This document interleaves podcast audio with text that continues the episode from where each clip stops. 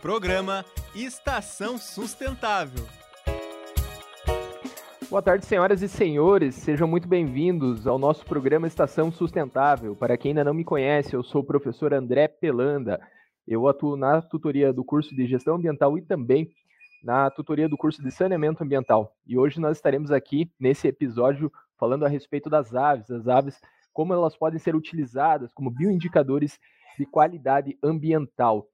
É, eu sou biólogo de formação, sou especialista em gestão ambiental e desenvolvimento sustentável e mestre em governança e sustentabilidade, sendo que trabalhei com aves, né, no caso nós chamamos estudo da ornitologia, principalmente após a minha formação com diversos estudos em relação à ecologia, é, aspectos reprodutivos, enfim, várias características aí das aves.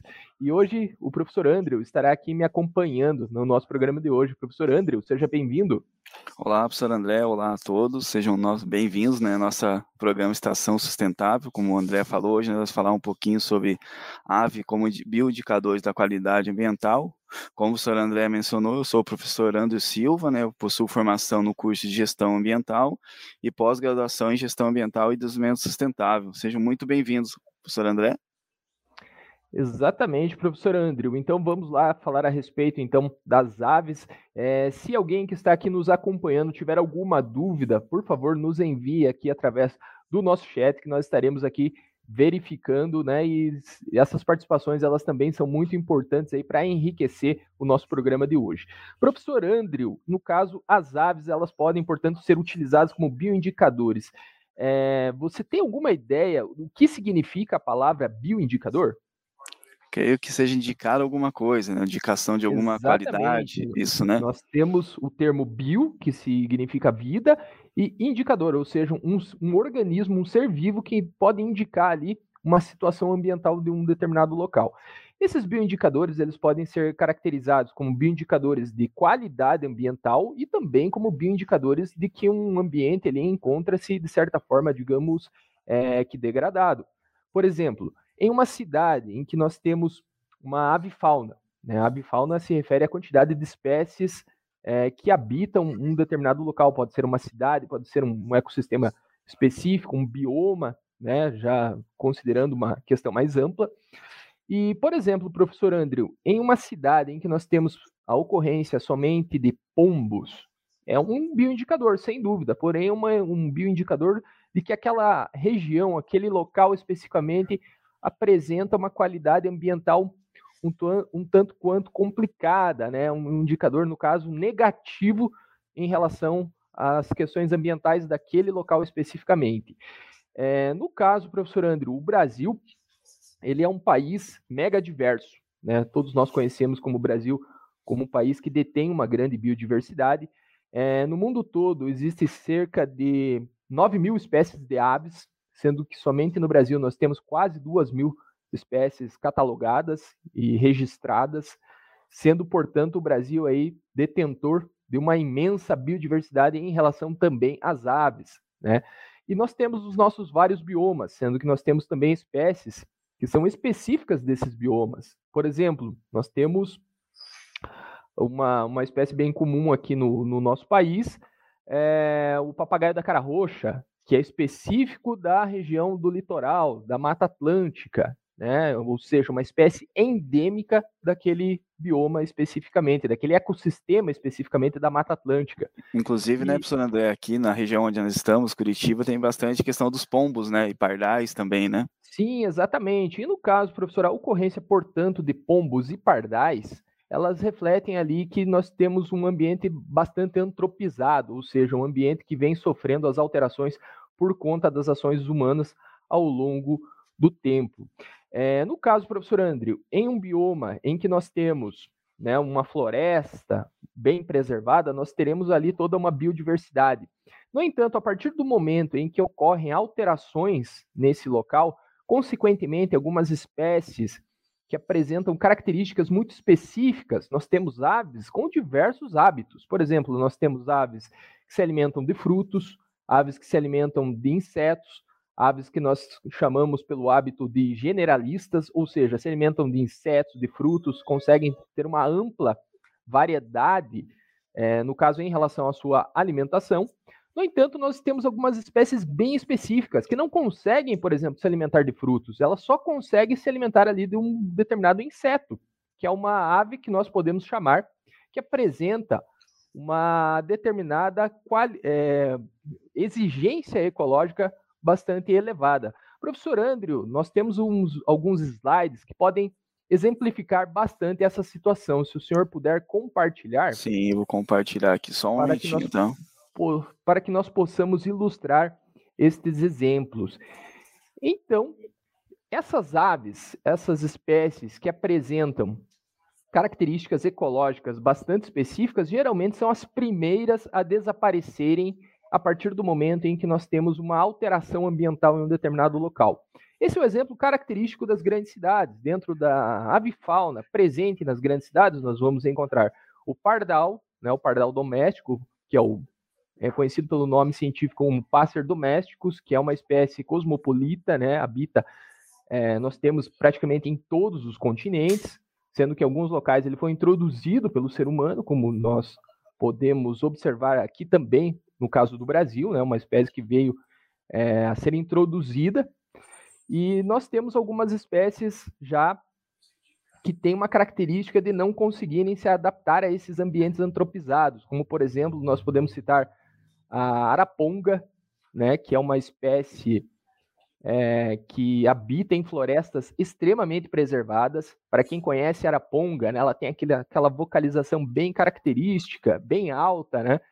é uma espécie que reflete a qualidade ambiental de um determinado local, já que ela consegue viver ali em florestas muito bem preservadas.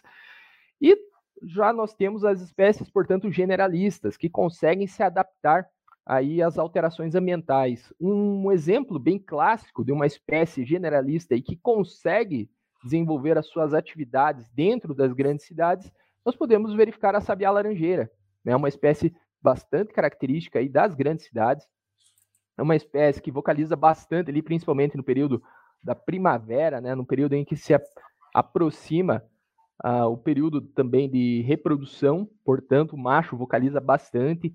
É, outra espécie bem comum também nas cidades é o João de Barro, né, uma espécie generalista que consegue, portanto, viver ali em ambientes bastante modificados. Portanto, na medida em que nós temos uma alteração ambiental, as espécies generalistas elas começam a ocorrer com uma maior intensidade e as espécies mais especialistas, como por exemplo a araponga, é uma espécie que vai desaparecer por, por completo daquele ambiente totalmente antropizado. Então, nós podemos verificar, de acordo com as espécies que ocorrem em um determinado local, a qualidade ambiental daquele, daquele local especificamente. Pode ser uma qualidade ambiental ok, elevada, no entanto, pode ser um ambiente que já não apresenta ali toda uma qualidade em que ela já teve, eh, por exemplo, em uma situação anterior, antes de sofrer essas alterações. É, no caso, professor Andrew, esse exemplo em relação às aves, ele também pode ser aplicado em relação a outras espécies, como por exemplo os peixes. Nós temos diversas espécies de peixes que podem também ser utilizados como bioindicadores ambientais. Dentre eles, nós podemos citar aí a carpa, né? A carpa, uma espécie bastante conhecida também, que foi introduzida nos lagos e rios do Brasil, é uma espécie proveniente é, da Ásia, sendo que a carpa ela consegue viver em ambientes bastante degradados, né? na, na medida em que nós verificamos que alguns rios eles vêm sofrendo todo um processo de poluição, né? um processo de degradação da qualidade da sua água, algumas espécies de peixes tendem a desaparecer, já que não conseguem se adaptar e sobreviver naquele local com essas características. No entanto, a carpa é um peixe bastante resistente, que consegue ali se adaptar e, enfim, desenvolver todas as suas capacidades naquele local mesmo que degradado. Portanto, somente a ocorrência de carpa em um determinado local, opa, já é uma situação em que esse local vem sendo alterado e que possivelmente apresenta uma qualidade ambiental é, baixa, digamos assim. Acho que está aparecendo para você aí, professor André. Já está Slides. aparecendo, professor André. Por gentileza, você poderia passar? Sim, claro, com certeza. Deixa eu só abrir aqui. Uhum. Que enquanto isso, nós vamos. É, vamos lá, está aparecendo certinho?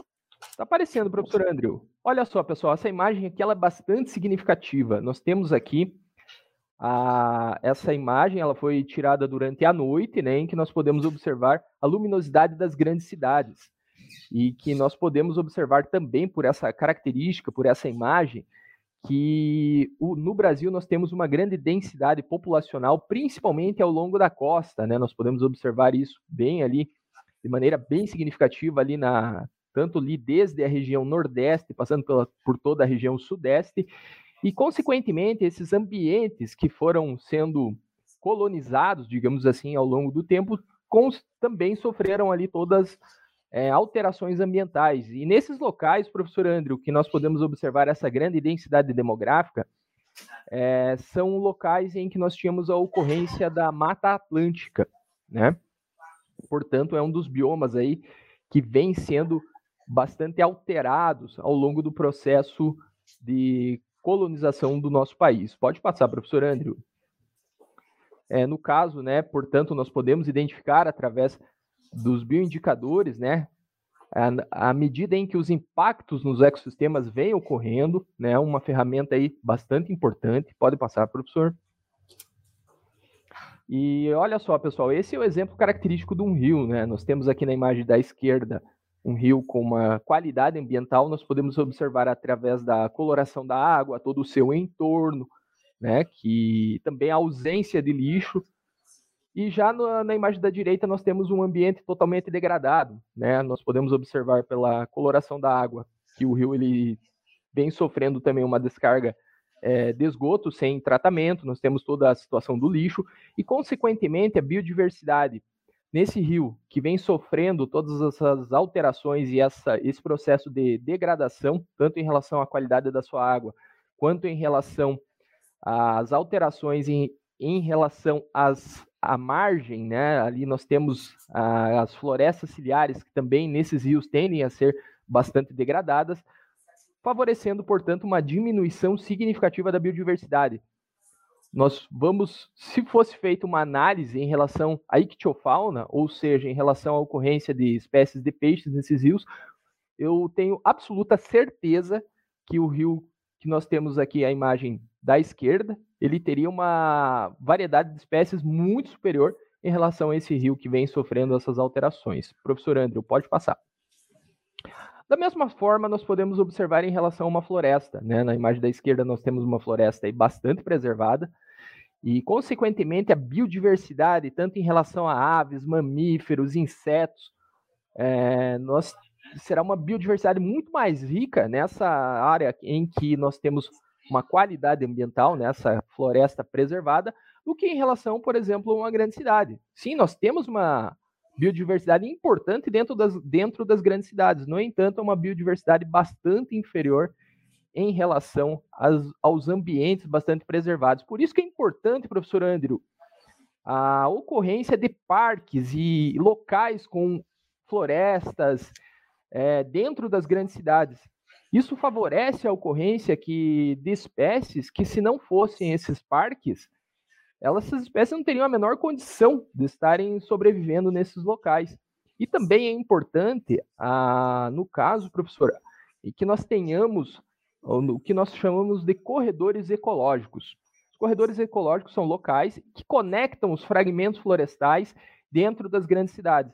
Esses corredores ecológicos eles são importantes para que as espécies possam fazer ali troca de, é, uma troca genética entre aquelas populações, né, possam migrar de acordo com ah, esses corredores ecológicos e esses fragmentos florestais, que isso vai favorecer tanto o, processo de diversificação genética, né, através da, do processo de reprodução, e também vai favorecer com que as espécies possam ali se deslocarem em busca dos seus alimentos, né? favorecendo, portanto, um, um, aumento da biodiversidade também dentro das grandes cidades. Pode passar, professor Andrew. Só um pouquinho. Pronto. Uhum. Nesse caso, nós já falamos sobre a respeito da, sobre as espécies de aves no Brasil. Pode passar. E olha só, pessoal, essa imagem aqui também ela é bem interessante. Nós podemos observar aqui as características do bico, das, de acordo com as espécies. As espécies que são mais especialistas, ou seja, que se alimentam de um determinado tipo específico ali de alimento, elas tendem a ter algumas características é, na sua morfologia. Por exemplo, nós temos aqui a, aquela primeira imagem lá né, no canto superior esquerdo, uma espécie generalista, ou seja, que consegue se alimentar das mais diversas fontes de alimento. No entanto, ali, logo ao lado, nós já temos uma espécie insetívora. Essas espécies insetívoras são aquelas que se alimentam somente de insetos, como o próprio nome já diz. E a partir do momento em que nós temos uma alteração ambiental, essas espécies insetívoras elas tendem a desaparecer, é, permanecendo somente aquelas espécies generalistas ali que conseguem desenvolver as suas atividades ecológicas mesmo com essas alterações. Pode passar, professor. É, no caso, pessoal, essas alterações, ela, elas, portanto, elas alteram a composição da avifauna, né, tanto em ambientes urbanos como em ambientes é, rurais, a partir do momento que nós temos a retirada de uma floresta, mesmo em um ambiente rural, é, consequentemente, nós também teremos uma alteração da avifauna naquele local especificamente. Pode passar, professor. Ah, mas tem alguma coisa relacionada com isso? E olha só, pessoal, esse aqui é aquele exemplo que nós citamos anteriormente da sabiá laranjeira, né? Uma espécie aí que consegue é, consegue prosperar em uma área urbana com bastante facilidade, né? Já é, muito se refere em relação à sua capacidade de se alimentar ali de pequenos frutos, minhocas, até alguns pequenos insetos, né? Uma espécie ali que consegue, portanto, apresentar uma plasticidade ambiental bastante significativa. Pode passar. Outro exemplo, né, que nós citamos anteriormente, o pardal. Pode passar, professor. E os pombos, né? São espécies aí bastante comuns dentro dos centros urbanos. Pode passar, professor. Professor Andrew, uma perguntinha. É, no caso, a partir do momento que você observa, por exemplo, uma espécie dentro de, um, de uma cidade, você tem alguma noção sobre quais os fatores que levam aquela espécie a estar presente naquele local?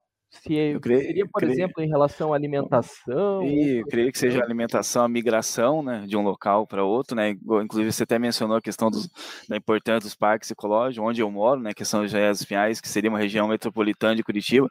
É, tem a verificação de várias aves diferentes, outros animais, por causa dessa preservação né, que há dentro desse local. Né? Exatamente, é exatamente isso mesmo, professor. As aves, elas assim como os demais animais, elas estão sempre em busca de alimentação e proteção. Nessa, nesse caso, nessa imagem, nós podemos observar um carcará, ou também conhecido em algumas regiões do Brasil como carancho, principalmente na região sul.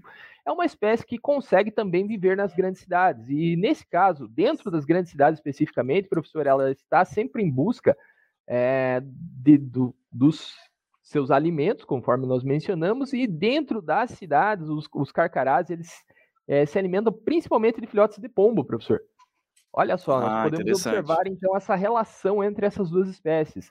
Na medida em que nós temos uma grande quantidade de pombos dentro das grandes cidades, nós também temos a atração ali do seu predador, que no caso são os carcarás, que tendem também a controlar a população de pombos dentro das grandes cidades. Né? Elas é uma espécie bastante comum que, se for observada com bastante atenção, eu não tenho dúvida aí que na, quem está nos acompanhando aqui, que se mora e se mora, mora né, em um ambiente urbano, vai conseguir identificar essa espécie também aí na sua região, já que é uma espécie que ocorre em todo o Brasil. Pode passar, professor.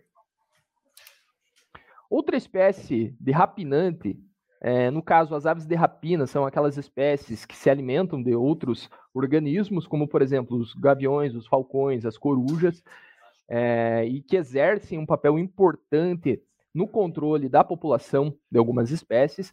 É, dentre elas, nós podemos citar aqui uma espécie que ocorre em ambiente urbano, que é o gavião carijó. O gavião carijó ele ocorre principalmente em terrenos baldios, ali em terrenos é, que nós temos a ocorrência de roedores, como, por exemplo, pequenos ratinhos, é, alguns insetos também, é uma espécie bem comum também dentro das grandes cidades, aqui dentro do município de Curitiba, que é onde nós residimos, é uma espécie aí que pode ser observada desde a região central até as regiões mais periféricas. Pode passar, professor.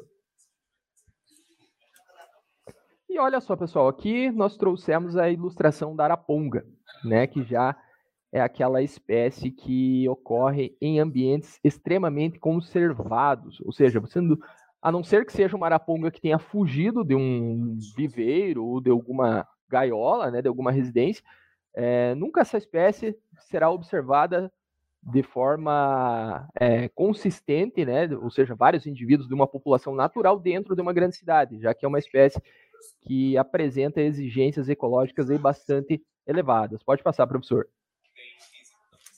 E nesse caso também, pessoal, o exemplo aqui do gavião de penacho, que é uma espécie, é, um rapinante também, né, e que tende a ocorrer em ambientes preservados. Né? Nesse caso, é uma espécie que, portanto, constitui como um bioindicador de qualidade ambiental. Pode passar, professor. Olha só, pessoal, gostaria de trazer esse exemplo de uma obra que foi utilizar, que foi bastante significativa é, dentro do movimento ambientalista e que se utilizou é, em relação ao exemplo das aves para demonstrar como que um ecossistema vinha sofrendo uma alteração. É, nesse caso, pessoal, essa obra ela é denominada Primavera Silenciosa. Ela é de autoria da bióloga é, norte-americana Rachel Carson. E essa obra ela trouxe um grande impacto dentro do movimento ambientalista ali nos anos 60, né, entre os anos 50 e os anos 60, sendo que ela tem esse nome Primavera Silenciosa, já que a autora identificou que na região em que ela vivia vinha ocorrendo um desaparecimento das aves, né? E esse desaparecimento das aves, consequentemente, iria levar um, a um processo de, em que nós teríamos uma primavera sem o canto das aves, né? portanto, uma primavera silenciosa. Inclusive, né, e... né, professor André, o, o, kit prático do nosso curso aqui de saneamento do Centro Universitário Internacional NINT leva o nome dela, né? Dada a importância, Exatamente. né? Exatamente. Foi uma obra aí, um dos pilares né, do, do movimento ambientalista, e o nosso kit aí no curso de saneamento é uma forma de homenageá-la, né? Já que ela teve essa grande, é, grande importância dentro desse movimento. Sendo que a Rachel Carson, naquele momento, também observou que vinha sendo utilizada uma grande quantidade de, de DDT. O DDT ele é um pesticida utilizado na agricultura que ele acaba ali também é, causando algumas consequências no meio ambiente. E no caso específico em relação às aves, é, posteriormente foi identificado que ele altera na absorção de cálcio.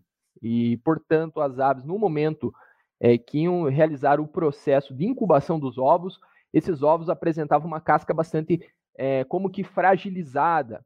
Portanto, a, a, partir do momento que a ave ia incubar o ovo, ele acabava é, tendo sua casca, sua casca rompida, fazendo com que as aves tivessem uma grande dificuldade em se reproduzir e, consequentemente, esse processo, se não fosse é, freado, né, ele poderia levar a uma extinção de diversas espécies. E essa obra ela foi é, bastante significativa, ela fez um grande sucesso na época e até hoje aí lembrada, né, como um exemplo aí bem importante de como que esses animais eles podem ser utilizados aí como é, um reflexo da qualidade daquele ambiente. No caso também, após a publicação da Primavera Silenciosa, é, o DDT alguns anos depois, depois ele foi banido nos Estados Unidos e acabou é, gerando um efeito cascata, sendo que no Brasil nós tivemos o banimento do DDT, se eu não me engano, da, na década de 1980, né, em que esse produto aí foi inviabilizado o uso na agricultura. Pode passar, professor Andrew.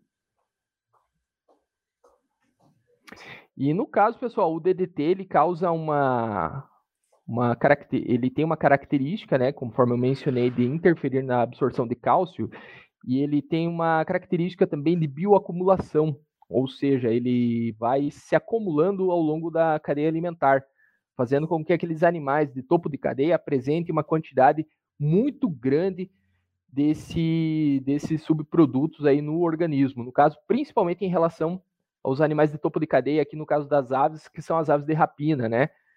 Que nessa imagem nós trouxemos aí a ilustração do falcão peregrino, foi uma espécie que sofreu bastante por conta da utilização desse, desse produto. Pode passar, é, professor. É, professor André, foi em 1975 começou a proibição.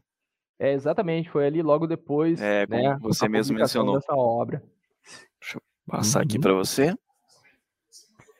Olha só, pessoal, então, já caminhando aqui para o nosso para finalizar aqui o nosso episódio de hoje, nós temos aqui, portanto, diversas espécies da fauna servem como verdadeiros termômetros do meio ambiente, fornecendo informações importantíssimas sobre a qualidade ecológica dos ecossistemas. Esses exemplos em relação às aves, eles também são muito utilizados em estudos, professor, que visam avaliar, é, por exemplo, a construção é, de uma determinada, por exemplo, rodovia em um determinado local, já que é necessário o estudo conhecido como EIA-RIMA, que é o estudo do impacto ambiental e o relatório do impacto ambiental, e que em que as aves também são bastante pesquisadas, né, já que é, o, por exemplo, a construção de uma estrada ou de um determinado empreendimento que tende a causar uma alteração ambiental, ela pode também interferir na, no que se refere às espécies de aves.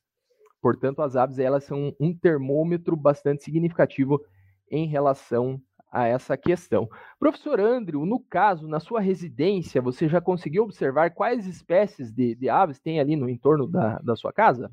Sim, nós temos bastante a questão do João de Barro, né? Como você uhum. mencionou, a questão dos pombos também, são duas espécies bem significativas, tem bastante mesmo.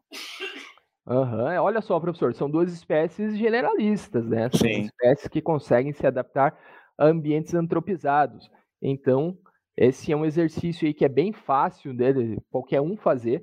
É só observar ali quando você sai da sua casa, principalmente naqueles períodos em que as aves apresentam uma maior atividade, como no início da manhã e no final da tarde, observar ali uma quais espécies você consegue identificar. E a partir do momento do que você começa a observar com uma maior atenção, você vai conseguir né, identificar a qualidade ambiental daquele local. Se, por exemplo, você mora em uma chácara em que você escuta a vocalização de uma araponga, olha só, você já mora em um local em que tem uma qualidade ambiental bastante significativa. No entanto, se ao redor da sua casa tem somente pombos, pardais, enfim, já é um sinal de que aquele ambiente vem sendo bastante degradado, conforme nós mencionamos aqui ao longo da nossa, do nosso episódio de hoje, professor. Isso mesmo. Outra espécie também tem verificado bastante seria o periquito, né? Tem uhum. bastante lá na região onde eu localizo, moro, né? Tem parecido bastante mesmo. O periquito ele é conhecido também como tiriva, né? Que é uma espécie é, que, que vive também dentro das grandes cidades e está associada principalmente à ocorrência de palmeiras. Então, muito possivelmente, nós temos aí algumas palmeiras e algumas árvores com pequenos frutos aí próximo da sua residência e que essas espécies se utilizam para sua alimentação. Então, seria basicamente isso que nós queríamos trazer aqui, é, que nós gostaríamos de trazer aqui a respeito sobre aves, né, que são espécies aí muito importantes dentro dos ecossistemas. E, infelizmente, aqui o nosso, nosso tempo já está se encerrando. Gostaria de agradecer ao professor Andrew pela sua disponibilidade de estar aqui presente conosco nessa data de hoje. E gostaria de passar a palavra então ao professor para a sua finalização. Olha só, nós temos aqui a Dema Melo, que ela menciona na empresa em que trabalha tem bastante árvores e sempre aparece maritacas e às vezes vemos tucanos. Olha só que bacana, Dema. Legal mesmo. É um exemplo bem, bem legal aí da sua realidade. Aqui dentro do município de Curitiba, aqui onde nós residimos, as maritacas elas ocorrem, porém principalmente no entorno da região metropolitana, né, já que são locais em que essas espécies conseguem se alimentar com um, uma maior facilidade. Estão também associados a alguns fragmentos florestais dentro das, das cidades. Os tucanos, né, eles também conseguem se adaptar ali, às vezes, dentro dos ambientes urbanos, já que é uma espécie que apresenta hábitos de se alimentar de pequenos frutos, até mesmo pequenos filhotes de outras espécies, é uma característica aí dos tucanos. Então seria isso e professor Andrew, passo a palavra ao senhor para a sua finalização, suas últimas palavras aqui e Perfeito. finalização da nossa, Perfeito. do nosso episódio de hoje. Perfeito, André. Primeiro, agradecer o convite, é uma honra estar aqui participando da nossa rádio. E lembrando nossos participantes, nossos ouvintes, que toda segunda-feira, a partir das 5 horas, nós temos nosso programa Estação Sustentável. Então sejam todos bem-vindos e agradecer novamente o convite. Programa Estação Sustentável.